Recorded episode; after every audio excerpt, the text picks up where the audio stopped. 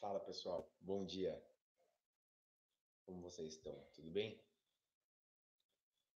Bom, boa, boa segunda-feira para todo mundo, bom início de semana para todos. É... Bom, vamos lá. É, na sexta-feira da semana passada, quando saiu o último ArcCoff, eu fiquei pensando e nós chegamos à conclusão de que ia ser legal a gente fazer um compilado de todos os ArcCoffs na semana para quem não conseguiu ver, porque às vezes a, pessoa não consegue, vocês não conseguem ver, são oito e meia da manhã, alguns estão já se deslocando para ir para a faculdade, outros para ir para o trabalho, outros para ir para o estágio, enfim, não, não interessa muito. O que interessa é que é importante todos terem acesso fácil a esses conteúdos que a gente que a gente faz para vocês. Então, todo sábado, tirando ontem, que era domingo, mas para inaugurar esse esse quadro, a gente pôs no domingo mesmo, para ser uma coisa surpresa. Todos os sábados a gente vai fazer um arco especial, um arque hoje especial, lá no nosso site www.arcsearchapp.com.br. E nesse e nesse arco especial a gente vai colocar os todos os arquivos, o arquivo de segunda, terça, quarta, quinta e sexta que teve na semana, com o título, e vocês podem ver direto no nosso site. Porque, por mais que no YouTube tenha playlist, é um pouco chato você entrar no Artes TV, entrar no YouTube, entrar na playlist, ver qual você perdeu e aí você assistir. Então, com esse esquema vai ficar muito mais fácil de vocês é, acompanharem o conteúdo, tá bom? Bom, hoje a gente vai responder algumas dúvidas é, que, que acabam enviando, que a gente acaba vendo é, por aí, tanto em rede social como é, no nosso site, coisa e tal. A gente pegou algumas, algumas perguntas. Uma das perguntas que a gente recebeu, uma das perguntas que a gente recebeu foi uma pergunta simples que as pessoas às vezes confundem, principalmente quem está entrando agora no curso de arquitetura, que é sobre Brasília, o plano piloto de Brasília, tipo, quem projetou Brasília. É, o recheio de Brasília foi projetado pelo Oscar Niemeyer, identificações e tudo mais. Agora, o plano piloto o, o projeto urbano de Brasília foi feito pelo Lúcio Costa, tá? que foi o arquiteto com quem o Oscar Niemeyer aprendeu muita coisa. No, no filme do Oscar Niemeyer, A Vida é um Sopro, ele fala que, que ele deve muito ao, ao Lúcio Costa porque ele ensinou muita coisa, deu muita, muita oportunidade para o Oscar quando ele estava começando na carreira de, de arquiteto urbanista. Entendeu? Existem diversas diversas formas de um arquiteto atuar. Né? Esses grandes escritórios de arquitetura pelo mundo, Enzo Piero, Norman Foster, Frank Gehry, Oscar Niemeyer, é, Paulo Mendes da Rocha, é, Bjork Angels, que é o Big, que eu admiro muito o trabalho desses caras. Se vocês não conhecem os trabalhos do Big, Entrem no ArcSearch, a gente fez já algumas matérias, ou entrem direto no site do Big. Esses caras são, são muito bons. Eu gosto muito do estilo de arquitetura deles. Uma arquitetura inovadora, uma, uma arquitetura high-tech. E aproveitando esse tipo de, de, de gancho de arquitetura high-tech, eu bater um papo com vocês sobre contraste arquitetônico também. Vamos lá? Ó, o...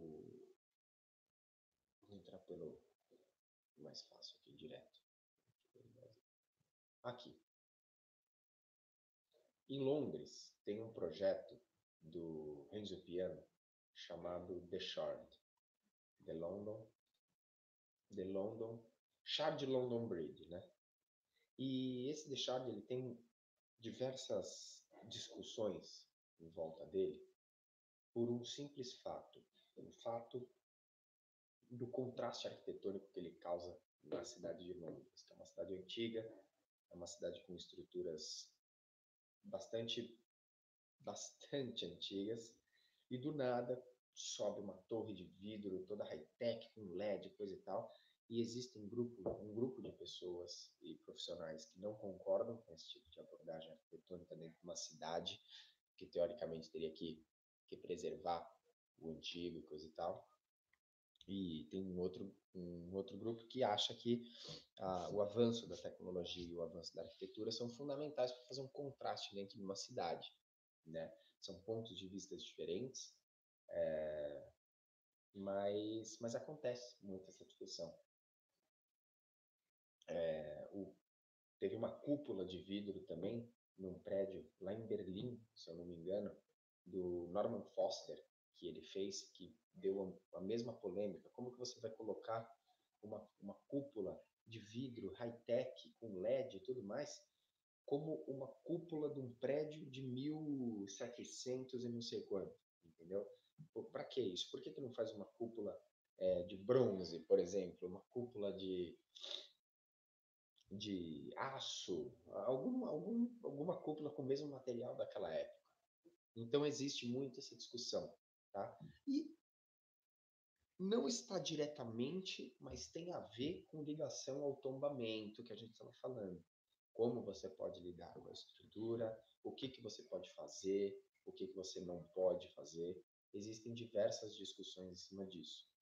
Eu, arquiteto Augusto Fonseca, eu estou sempre tenho a opinião que, que eu acho bonito o contraste. Eu acho legal você entender sobre contraste, mas eu também acho que deve ser respeitado a arquitetura local, sim. Então, quando, você, quando se trata de um prédio, é, de um edifício antigo, vamos supor, um edifício de 1600 e pouco, que tem que fazer uma, uma, uma, uma, uma, re, uma revitalização nele, uma revitalização não é a palavra que eu estou buscando, mas fazer uma revitalização nele, óbvio que eu vou procurar seguir a mesma linha de raciocínio dos arquitetos daquela época, em tipo de material, em tipo de acabamento, coisa e tal. A não ser que seja uma intenção fazer um contraste. Agora, dentro de uma cidade, as pessoas hoje, em 2019, falam: nossa, é um contraste muito grande entre a cidade antiga e o The Shard em Londres. Poxa, isso é um absurdo com a cidade e tudo mais. Mas vocês já pararam para pensar que daqui 150 anos o Deschard já vai aparentar uma arquitetura antiga e novos prédios serão construídos em Londres que vão contrastar com o Deschard? É uma coisa muito interessante de se pensar, porque quando a gente critica alguma coisa que está sendo feita nos dias de hoje, a gente critica sempre comparando com o passado, que é algo que a gente sabe que aconteceu. No futuro a gente não sabe o que vai acontecer. Mas é muito importante essa, esse contraste na cidade, porque, na minha visão, você consegue traçar uma linha do tempo de estilos arquitetônicos e, inclusive, de aprovações da sociedade de uma certa época com relação às construções que são feitas naquele local. Por exemplo, na Rússia, é... antigamente, na década de 50, 40, 50, as construções eram feitas de forma absurdamente grandes, as fachadas muito altas, muito robustas, umas colunas que você não conseguia abraçar. Por quê? Porque eles queriam impor a, a, o tamanho do governo em cima do cidadão, de como o governo ele estava acima de todos, cuidando de todos e coisa e tal. Essa era a ideologia de, uma cer de um certo tipo de arquitetura daquela época, entendeu? A arquitetura russa é muito robusta. A gente pode falar qualquer hora sobre arquitetura russa, vai ser uma coisa muito interessante. Se vocês não sabem qual é esse prédio The Shard, aqui de Londres, do Rio Piano, se eu fosse vocês, eu iria atrás, tá? Vai atrás, coloca no ArcSearch é, The Shard, coloca The Shard no Google, pesquisa sobre o prédio, entre no site, para vocês entenderem. existem algumas obras de, de arquitetos que eu posso até depois fazer uma relação e, e eu apresento no ArcCoff para vocês. Algumas obras que é fundamental vocês saberem que existe, o porquê existe, como é, quem encomendou e coisa e tal. Tá? É, é uma coisa legal para vocês saberem, beleza? Uma outra obra do Renzo Piano que eu acho fantástica é o The New York Times, é o prédio do New York Times lá em Nova York do Renzo Piano. Por que, que esse projeto ele é interessante? Eu não sei se eu aqui com o eu não sei se eu estou com o livro aqui. É, eu não vou estar com o livro aqui nesse momento. Mas se vocês colocarem, coloquem aí, ó. The New York Times Renzo Piano.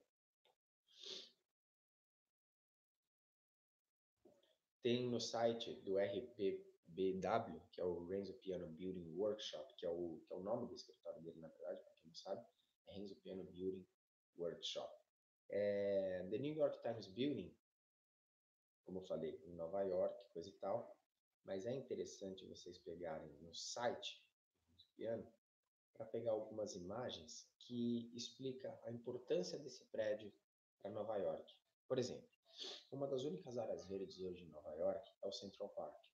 E lá antigamente, lá atrás, bem antigamente, é, não foi aprovado reservar a área do Central Park para ser é, área verde da cidade. Até que um urbanista na época, que eu não vou me lembrar o nome dele agora, ele falou: Eu acho que a gente deveria preservar uma área verde da cidade, porque Manhattan vai crescer de um jeito absurdo e a gente não vai ter nenhuma faixa de verde aqui dentro da ilha, entendeu? Então a gente precisa preservar. Pronto, foi preservado e hoje não deu outra, é o único ponto verde, um dos únicos pontos verdes da cidade de Nova York. Então o que, que o Renzo Piano ele fez? Ele vou pegar aqui um Ah, uma coisa muito interessante. É, conforme o estúdio for ficando pronto, toda a infra que eu estou utilizando aqui for ficando pronta, é, vai ter uma câmera, mais ou menos aqui, desse lado aqui, de cima para baixo, e sempre vai ter uma folha para desenhar. Quando eu for usar essa, essa câmera aqui, vocês vão poder ver o desenho que eu estou fazendo através de um outro ângulo, provavelmente pela live que eu vou fazer pelo Instagram. Então eu vou fazer simultâneo, uma live do Instagram e uma live do YouTube. O YouTube, o YouTube por esse ângulo que vocês estão vendo aqui, o Instagram por um ângulo diagonal que vocês vão ver mais ou menos para cá, ó, para cá. Tá bom? Mas vai ser bem legal. Mas para agora, eu só vou mostrar para vocês uma coisa bem simples, tá? Por que, que o prédio é, é tão interessante? Porque ele é separado por um volume grande, que é o do New York Times, e do lado ele tem um outro prédio menor, um pouco mais comprido, que completa todo, todo o desenho. É um prédio que é um restaurante, coisa e tal. E no meio desse prédio, o que, que é bacana? Que no meio desse prédio, entre os, as, duas, as duas coisas, existe um jardim. Um jardim todo feito, bonito, coisa e tal. Mais ou menos assim o, o, o corte direto. Então tem um jardim aqui no meio. E esse jardim, ao lado dos dois volumes, esse jardim faz com que a cidade de Nova York, aquela rua principalmente, respire. Entendeu? Porque como hoje Nova York é feita por prédios altíssimos e corredores de vento muito grandes que esses, que esses prédios acabam criando, é, não tem espaço para respiração do próprio verde, a não ser na região do Central Park. Mas se você vai mais para o meio extremo da ilha de Manhattan, você fica meio é, você fica meio acuado nas ruas, entendeu? Embora Nova York seja uma cidade incrível, eu acho Nova York incrível, incrível, incrível, incrível. É, então esse tipo de projeto ele ajuda a cidade e o Renzo Piano ele sempre teve a preocupação de ajudar a cidade com seus projetos. Por isso que eu admiro tanto é, os trabalhos do, do Renzo, tá? É, uma outra pergunta que vocês mandaram aqui, é, deixa eu pegar aqui direitinho.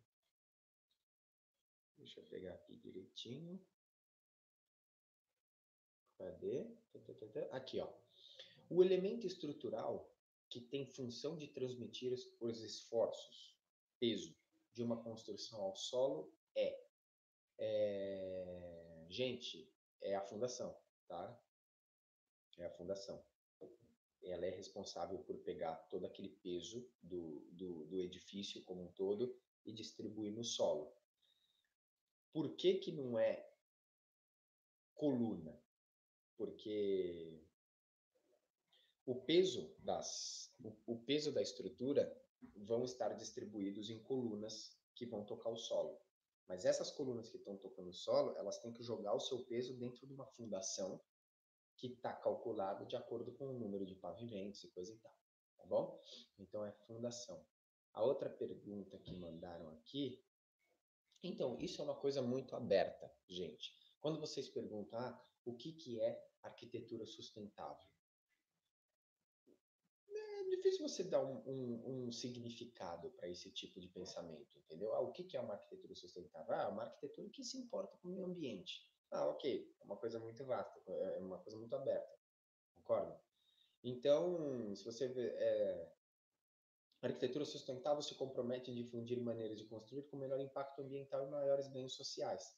Então, maiores ganhos sociais, aqui eu estou pegando uma resposta genérica na internet, tá? Só para vocês entenderem como, como é, é amplo, como é gigante o tipo. Mas pode-se dizer isso. Se compromete em difundir maneiras de construir com menor impacto ambiental, visando a sustentabilidade do planeta. É, água, luz, criação de energia é, por meios adaptativos e tudo mais. É, arquitetura sustentável é uma arquitetura que se importa com o meio ambiente. Assim como o exemplo que eu dei agora do Renzo Piano de, do New York Times esse tipo de atitude dentro de um edifício desse tamanho, que leva esse fluxo de pessoa, que tem essa importância para a cidade, ser o respiro da rua já é uma arquitetura sustentável no ponto de, de, de retribuir o verde à cidade. Entendeu? Então é bem interessante. É, o Conselho Profissional do, de Arquitetura e Urbanismo não é mais o CREA, é o CAL, tá? E quando a gente fala em estilo gótico, as pessoas perguntam: ah, como que eu vou saber se uma construção é clássica, se uma construção é gótica e, e coisa e tal? Existem alguns elementos arquitetônicos dentro de cada tipo de elemento arquitetônico que te ajuda a, a distinguir o que, que é aquela obra. Então tem o frontão, existem os tipos de colunas, ordens das colunas. Isso é tu, tudo isso é legal vocês irem colocando na aba comunidade no YouTube ou mandando por, por mensagem nas redes sociais ou e-mail, coisa e tal, que vocês entendem, é, que vocês vão acabar sabendo quando eu explicar como você vai vai ver isso. Por exemplo, na arquitetura gótica, o verticalismo, o verticalismo é muito muito imponente, muito importante. Tá? Então você tem aqueles, aquela, por exemplo, uma torre de uma igreja, de uma catedral, você pode ver que ela é, ela é mais ou menos fina, alta, e ela vai subindo e o verticalismo imenso e vai indo, entendeu? Então, se você pegar uma arquitetura grega para saber, ah, será que esse prédio aqui do, do governo em tal lugar tem inspiração grega? Procura saber as colunas que foram usadas, o formato das colunas, se tem frontão, se as colunas são distribuídas é, de forma certa, geométrica, igual em todas as extremidades, coisa e tal. Então, uma planta um pouco mais livre de colunas na parte interna e não na parte externa. Então, existem diversos tipos de referências arquitetônicas. O estilo eclético é aquele que mistura todos os estilos, praticamente de, é, diversos estilos arquitetônicos, mais de dois estilos arquitetônicos, não é uma arquitetura eclética, tá? Então, existem diversos, diversas formas da gente diferenciar os, as obras arquitetônicas umas das outras, de acordo com os estilos arquitetônicos que estão nelas, tá? aqui o outro. Deixa eu ver aqui. Bom, aqui perguntaram: tudo bem eu entregar minhas plantas em AutoCAD? Olha, gente, isso é uma, é uma discussão muito interessante também de, de fazer, porque o que acontece? É fundamental no arquiteto, no urbanista, saber pegar uma, uma caneta, uma lapiseira, um nanquim e expressar suas ideias por papel, tá? Nem que seja por um croquis. Entenda, eu não estou falando de desenhar bem, eu estou falando de saber transferir a sua ideia para o papel. Esse é o ponto fundamental, tá? Se você pegar uma ideia na sua cabeça e você conseguir da sua forma, com o seu traço, passar ela e fazer com que outra pessoa entenda aquele desenho que você fez, seja uma planta, seja um corte, seja uma elevação, é, é, um, é um passo fundamental. Então, eu acho que vocês deveriam treinar sim desenho à mão livre e perspectiva e coisa e tal, porque no futuro, com clientes e tudo mais, vocês vão usar bastante esse tipo de, de habilidade que vocês vão desenvolver. E, e é muito bom. Agora, o AutoCAD, ele só, o AutoCAD, o Revit e, e esses programas, eles só vão te auxiliar, eles só vão te ajudar se você souber o que você está desenhando. Se você for projetar, na minha opinião, tá? Eu sou uma pessoa muito do papel, da caneta, do, da, da lapiseira, e depois eu uso a, a tecnologia que está ao meu favor, tá? Mas se você for sentar dentro do no, no computador, no notebook, para projetar dentro do AutoCAD, para projetar dentro do SketchUp, eu acho que não vai sair nada que preste, porque porque você precisa daquele contato. Lembra quando a gente falou no, no ArchiCoffee da semana passada? A gente precisa daquele contato com o, com o projeto. A gente precisa daquela sensibilidade do traço, entendeu? É, foi no, no ArcCoff sobre é, a arquitetura de hoje é tão feia. Então, o tra a diferença do nosso projeto está no nosso traço, está naquele pensamento diferente que você acaba tendo para algum ambiente, para algum, alguma, algum fluxo de planta diferente. E isso você só tem rabiscando. Se vocês entrarem no YouTube e colocarem Barry Burkus, que é um arquiteto lá dos Estados Unidos, ele mora em Santa Bárbara, na Califórnia, ele, ele fala exatamente isso. Ele fala que você pegar o, um, uma caneta e dividir e fazer uma planta à mão, você tem muito mais fluxo para você trabalhar, você muda de cor, aí você faz seta, você, você estuda aquele projeto, você faz um projeto necessariamente, entendeu? É, então é muito importante você saber o desenho. Não tem problema nenhum você entregar, obviamente, seus projetos em AutoCAD na faculdade, contanto que você saiba aquilo que você desenhou no AutoCAD. Não deixa o programa guiar você com as, com as ferramentas que eles têm, entendeu? Com aqueles blocos prontos. Ah, eu vou fazer um banheiro, eu vou baixar um bloco pronto de banheiro e, e, e pimba, colocar no meu projeto. Não faça isso, porque isso é uma coisa que, que vai prejudicar você. Você vai ser prejudicado. Então, você utilizar a tecnologia para passar um projeto seu, que você desenhou, que você pensou, que você fez, eu acho super válido, eu acho super bonito, contanto que você saiba usar o software também. Cuidado com o AutoCAD, existem layers, existem espessura de linha, existem diversas configurações de plotagem que você precisa ter para que seu desenho fique coerente, fique entendido. Não adianta você é, colocar aquelas janelas em linha grossa se você não for se você não for saber usar o programa, entendeu? Tem que ser aquela representação de janela, aquela coisa de sempre, entendeu? Então você tem aqui a, a parede, a parede vindo aqui, né? E a, e a janela é sempre o traço no meio. Aquele esquema assim, aquele croquisinho, tá? Aquele traço no meio. É, parede mais fina, parede mais grossa, depende de tudo que você quer. Esse é um trabalho legal que vocês podem fazer. Peguem a folha de vocês e fica traçando várias linhas, é, uma embaixo da outra, assim, com distâncias iguais, que vocês imaginam ser iguais, porque assim é a forma mais fácil de vocês controlarem o próprio traço. Vão fazendo as linhas, entendeu? Uma embaixo da outra. Vai indo. É... Bom, galera, esse bate-papo de hoje foi para iniciar a semana. A gente tirou algumas duvidazinhas, conversou sobre um contraste arquitetônico, que, na minha opinião, é uma coisa importante para as cidades, para a gente ver a trajetória de pensamento das cidades conforme o passar do tempo. Eu acho que é legal, mas eu acho também que, que é bom essa, essas opiniões diferentes, porque dessa forma a gente consegue saber para onde a gente está indo com discussões de qualidade.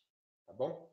Ó, é, vai ter matéria, daqui a pouco está no ar, fiquem ligados, vai ter uma matéria bem bacana. E com relação a, ao ArcCoff, se vocês têm alguma dúvida de planta, alguma dúvida que vocês precisam solucionar sobre, sobre ou como você resolver alguma coisa tudo mais, alguma dúvida sobre o projeto, alguma dúvida sobre arquitetura, urbanismo e design, manda no nosso e-mail, é, arcsearch.outlook.com.br. Manda lá ou manda pelas nossas redes sociais, pela comunidade. Manda por onde vocês quiserem, mas não esqueçam de mandar as medidas daquele ambiente, daquele local, tá? Dessa forma eu consigo passar direitinho tudo aqui e ajudar vocês a solucionar alguns perrengues que vocês estão tendo, tá bom? No mais é isso, a gente se vê amanhã no mesmo horário, no Arc Coffee. Eu vou pegar um tema bem interessante com relação a, a, a croquis, a gente pode fazer uma coisa bem legal, só que se não rolar o de croquis amanhã, é por conta dessa infra da, da câmera, que eu quero, eu quero ter uma, uma coisa bem legal para croquisar com você, com vocês, entendeu? Mas a gente pode bater um papo de croquis, desenho à mão livre. Eu acho super válido, acho super importante vocês saberem desenhar, como já falei. E eu posso dar umas dicas para vocês. Tá bom? Uma ótima segunda-feira para todo mundo, um ótimo trabalho para todo mundo, ótima aula. É, se vocês não viram o, a surpresa do, do arte especial do compilado, está lá no site. Daqui a pouco vai ter matéria. Então, eu agradeço muito o, companhia de vocês, vocês estarem apoiando, vocês estarem acompanhando todo esse conteúdo dessa nova trajetória que o ArcSearch vem tendo, essa nova estrutura. E é isso aí. Muito obrigado, valeu!